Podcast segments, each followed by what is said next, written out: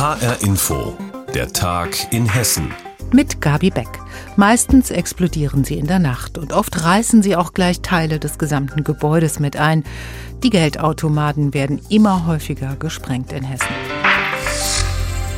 56 Geldautomaten gingen im vergangenen Jahr in die Luft, doppelt so viele wie das Jahr davor. Die Politik hat das Problem erkannt. Deshalb hat sich heute Innenminister Beuth mit LKA und Banken in Wiesbaden an einen Tisch gesetzt, um darüber zu beraten, wie man die Täter davon abhalten kann. Ursula Mayer berichtet. Vor ein paar Wochen wurden die Anwohner in Erlensee aufgeschreckt. Mitten in der Nacht knallte es, Verbrecher sprengten einen Geldautomaten. Eine Frau konnte sie sogar dabei beobachten. Und dann sind wir auf dem Balkon, da haben wir es gesehen. Und da waren die zwei Typen noch da. Wir sind dann nicht mehr raus, wir sind rein, weil wir Angst hatten, sie schießen vielleicht. Die Bankfiliale war danach laut Polizei ein Trümmerfeld. So etwas passiert hierzulande immer häufiger, heißt es beim Hessischen Landeskriminalamt. Dort registrierte man im vergangenen Jahr insgesamt 56 Fälle, fast doppelt so viele wie im Jahr zuvor. Oft kamen die Kriminellen mit dem Geld sogar davon. Insgesamt erbeuteten sie 2021 rund 2,7 Millionen Euro, sagt Georg Ungefuck, Pressesprecher der Generalstaatsanwaltschaft Frankfurt, die in solchen Fällen ermittelt. Ja, wir erleben das aus unseren Ermittlungsverfahren, dass diese Taten sehr akribisch vorbereitet werden, angefangen von der Anfahrt bis über die Flucht mit Anmietung von Unterschlüpfen, um gegebenenfalls untertauchen zu können, eine gewisse Zeit mit Anmietung von hochmotorisierten Fahrzeugen. Dahinter stehen oft organisierte Banden, die aus den Niederlanden stammen. Tätig werden sie in der Regel auf dem Land, wo wenig los ist, am besten dort, wo sie mit dem Auto schnell auf die Autobahn kommen. Sie werden immer gewaltbereiter, meint Andreas Röhrig, Präsident des Hessischen Landeskriminalamts. Die Automatensprengungen haben sich entwickelt in der Form, dass man zunächst Gassprengungen, also ein Gasgemisch hatte und dort die Sprengungen durchgeführt hat. Das ist mittlerweile abgelöst worden von den professionellen Tätern durch Festsprengstoffe. Also man kann sagen, die haben eine Bombe dabei, um diesen Automaten in die Luft zu sprengen. Oft werden dabei die Bankfilialen massiv beschädigt, mitunter sogar Menschen verletzt. Der Schaden belief sich 2021 laut Generalstaatsanwaltschaft auf über 5 Millionen Euro. Rechnet man das erbeutete Geld mit hinein.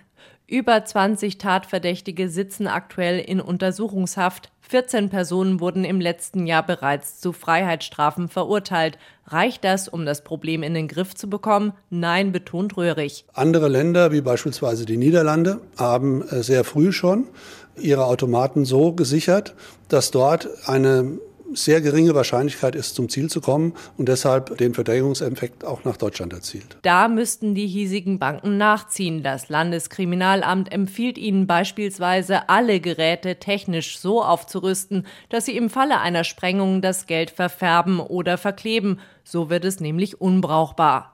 Auch ihre Filialen sollten die Banken laut LKA besser sichern, denn häufig bleiben die sogar nachts geöffnet. Denn solange es die Täter in Deutschland so einfach haben, dürfte auch in Hessen weiter im Schnitt jede Woche ein Geldautomat gesprengt werden. Politik, LKA und Banken wollen mehr tun, um Geldautomatensprenger abzuschrecken. Ursula Mayer hat berichtet.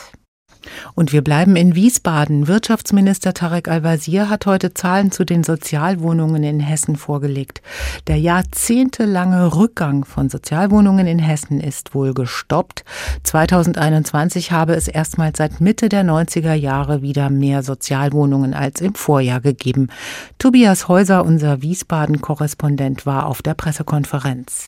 Also die gute Nachricht ist ganz klar, diese Trendwende ist eingeleitet, nachdem es jahrzehntelang nur abwärts ging mit den Zahlen bei den Sozialwohnungen. Es gab immer, immer weniger.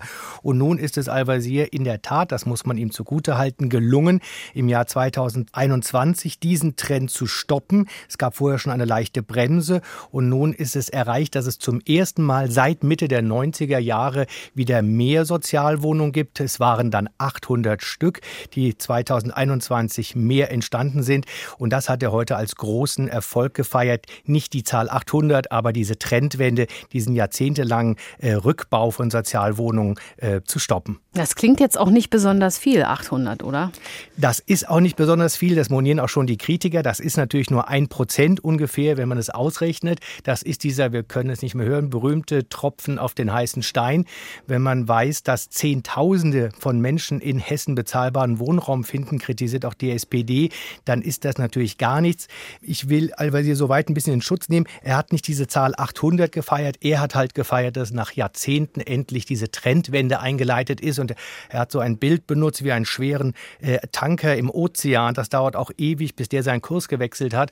Und äh, so dieses Bild wollte er benutzen, um zu zeigen, es dauert lange, bis man eine Trendwende beim sozialen Wohnungsbau hinbekommt. Jetzt ist Al-Wazir ja aber auch schon seit 2014 im Amt und äh, jetzt konnte das erst im letzten Jahr geschafft werden, den Tanker rumzureißen, um in dem Bild zu bleiben. Warum?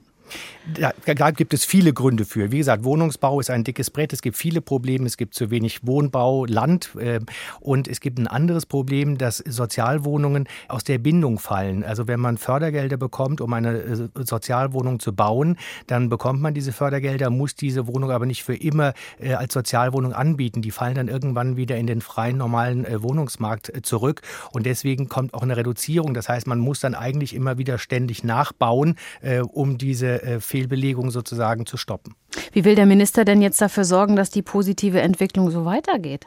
Genau damit, nämlich das größte Problem ist wahrscheinlich diese dauerhafte Bindung als Sozialwohnung. Das muss verbessert werden. Bislang ist es, wie gesagt, so, man baut neu, bekommt Fördergelder und äh, dann ist die Sozialwohnung in der Regel 20 Jahre gebunden. Danach fällt die Bindung und dann fällt sie auf den freien Wohnungsmarkt zurück. Jetzt sollen diese Fristen verlängert werden. Wohnungsbesitzer, Eigentümer bekommen höhere Zuschüsse, wenn sie diese bisherigen Wohnungen, die vielleicht jetzt schon aus der Bindung fallen, würden, weiterhin als Sozialwohnung anbieten. Also das ist so eine Stellschraube, an der dringend gedreht werden muss.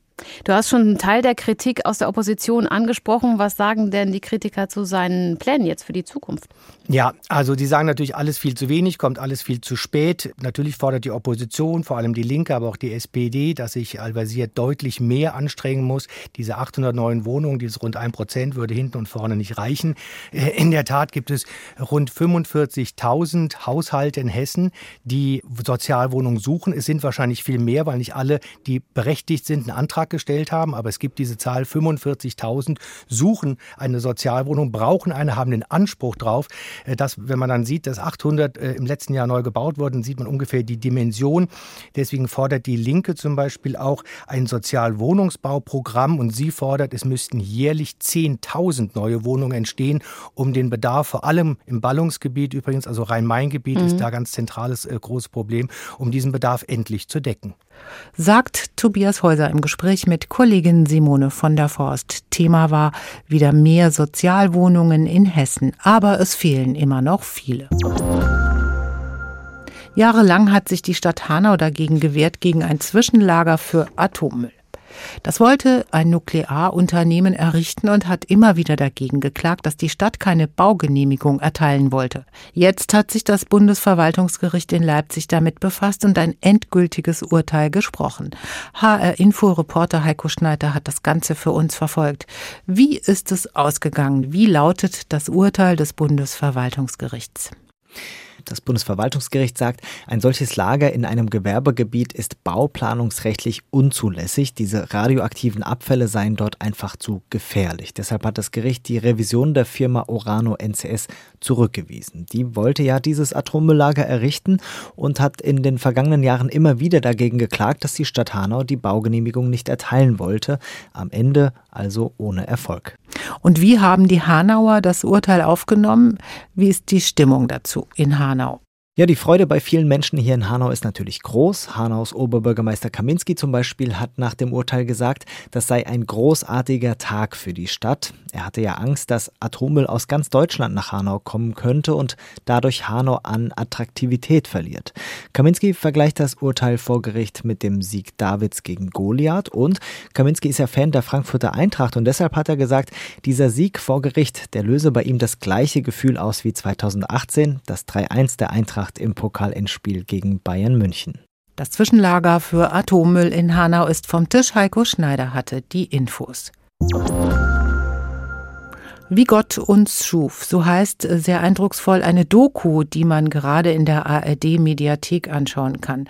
125 Gläubige im Dienst der katholischen Kirche outen sich darin als nicht heterosexuell und erzählen vom Kampf um ihre Kirche. Das könnte manche von ihnen den Job kosten.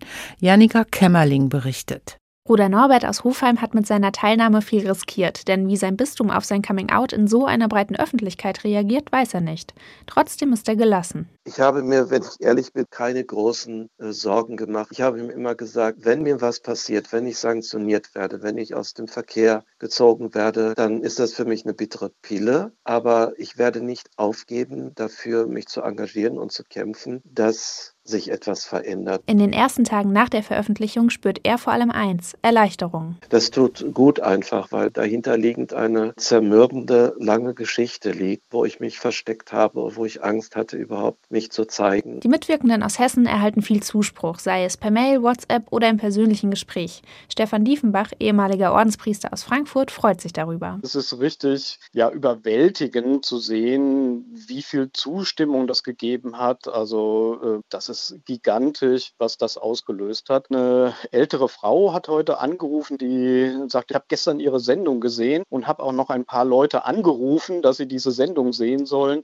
Das ist so wichtig und das ist so gut, dass sie das gemacht haben. Also das hat mich schon sehr berührt auch. Sein eigenes Coming-out liegt schon viele Jahre zurück und hatte zur Folge, dass sein Weg in der Ordensgemeinschaft endete. Es ist natürlich immer eine Wunde und auch eine Trauer, einen Dienst in der Kirche nicht tun zu können, aber insgesamt also war es richtig wichtig, da sich ehrlich zu machen und zu sagen, das Schwulsein ist Teil meiner Identität. Ich will das auch leben. Auch Pfarrer Holger Almenröder aus Seligenstadt will sich schon lange nicht mehr verstecken.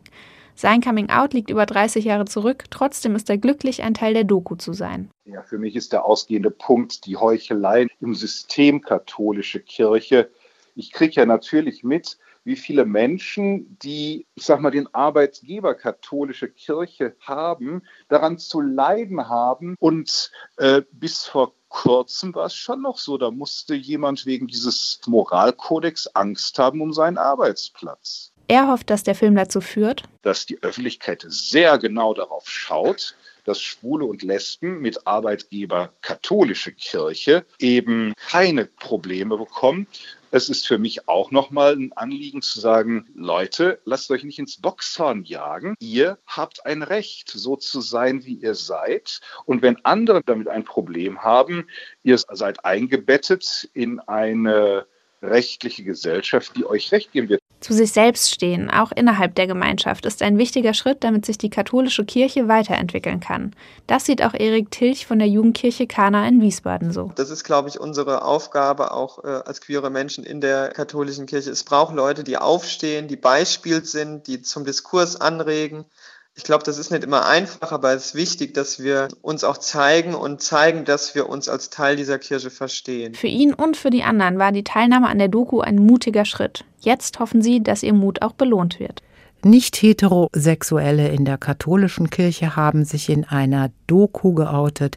Janika Kämmerling hat einige von ihnen getroffen. Und das war der Tag in Hessen mit Gabi Beck. Alles Wichtige aus Hessen finden Sie auch in der Hessenschau-App.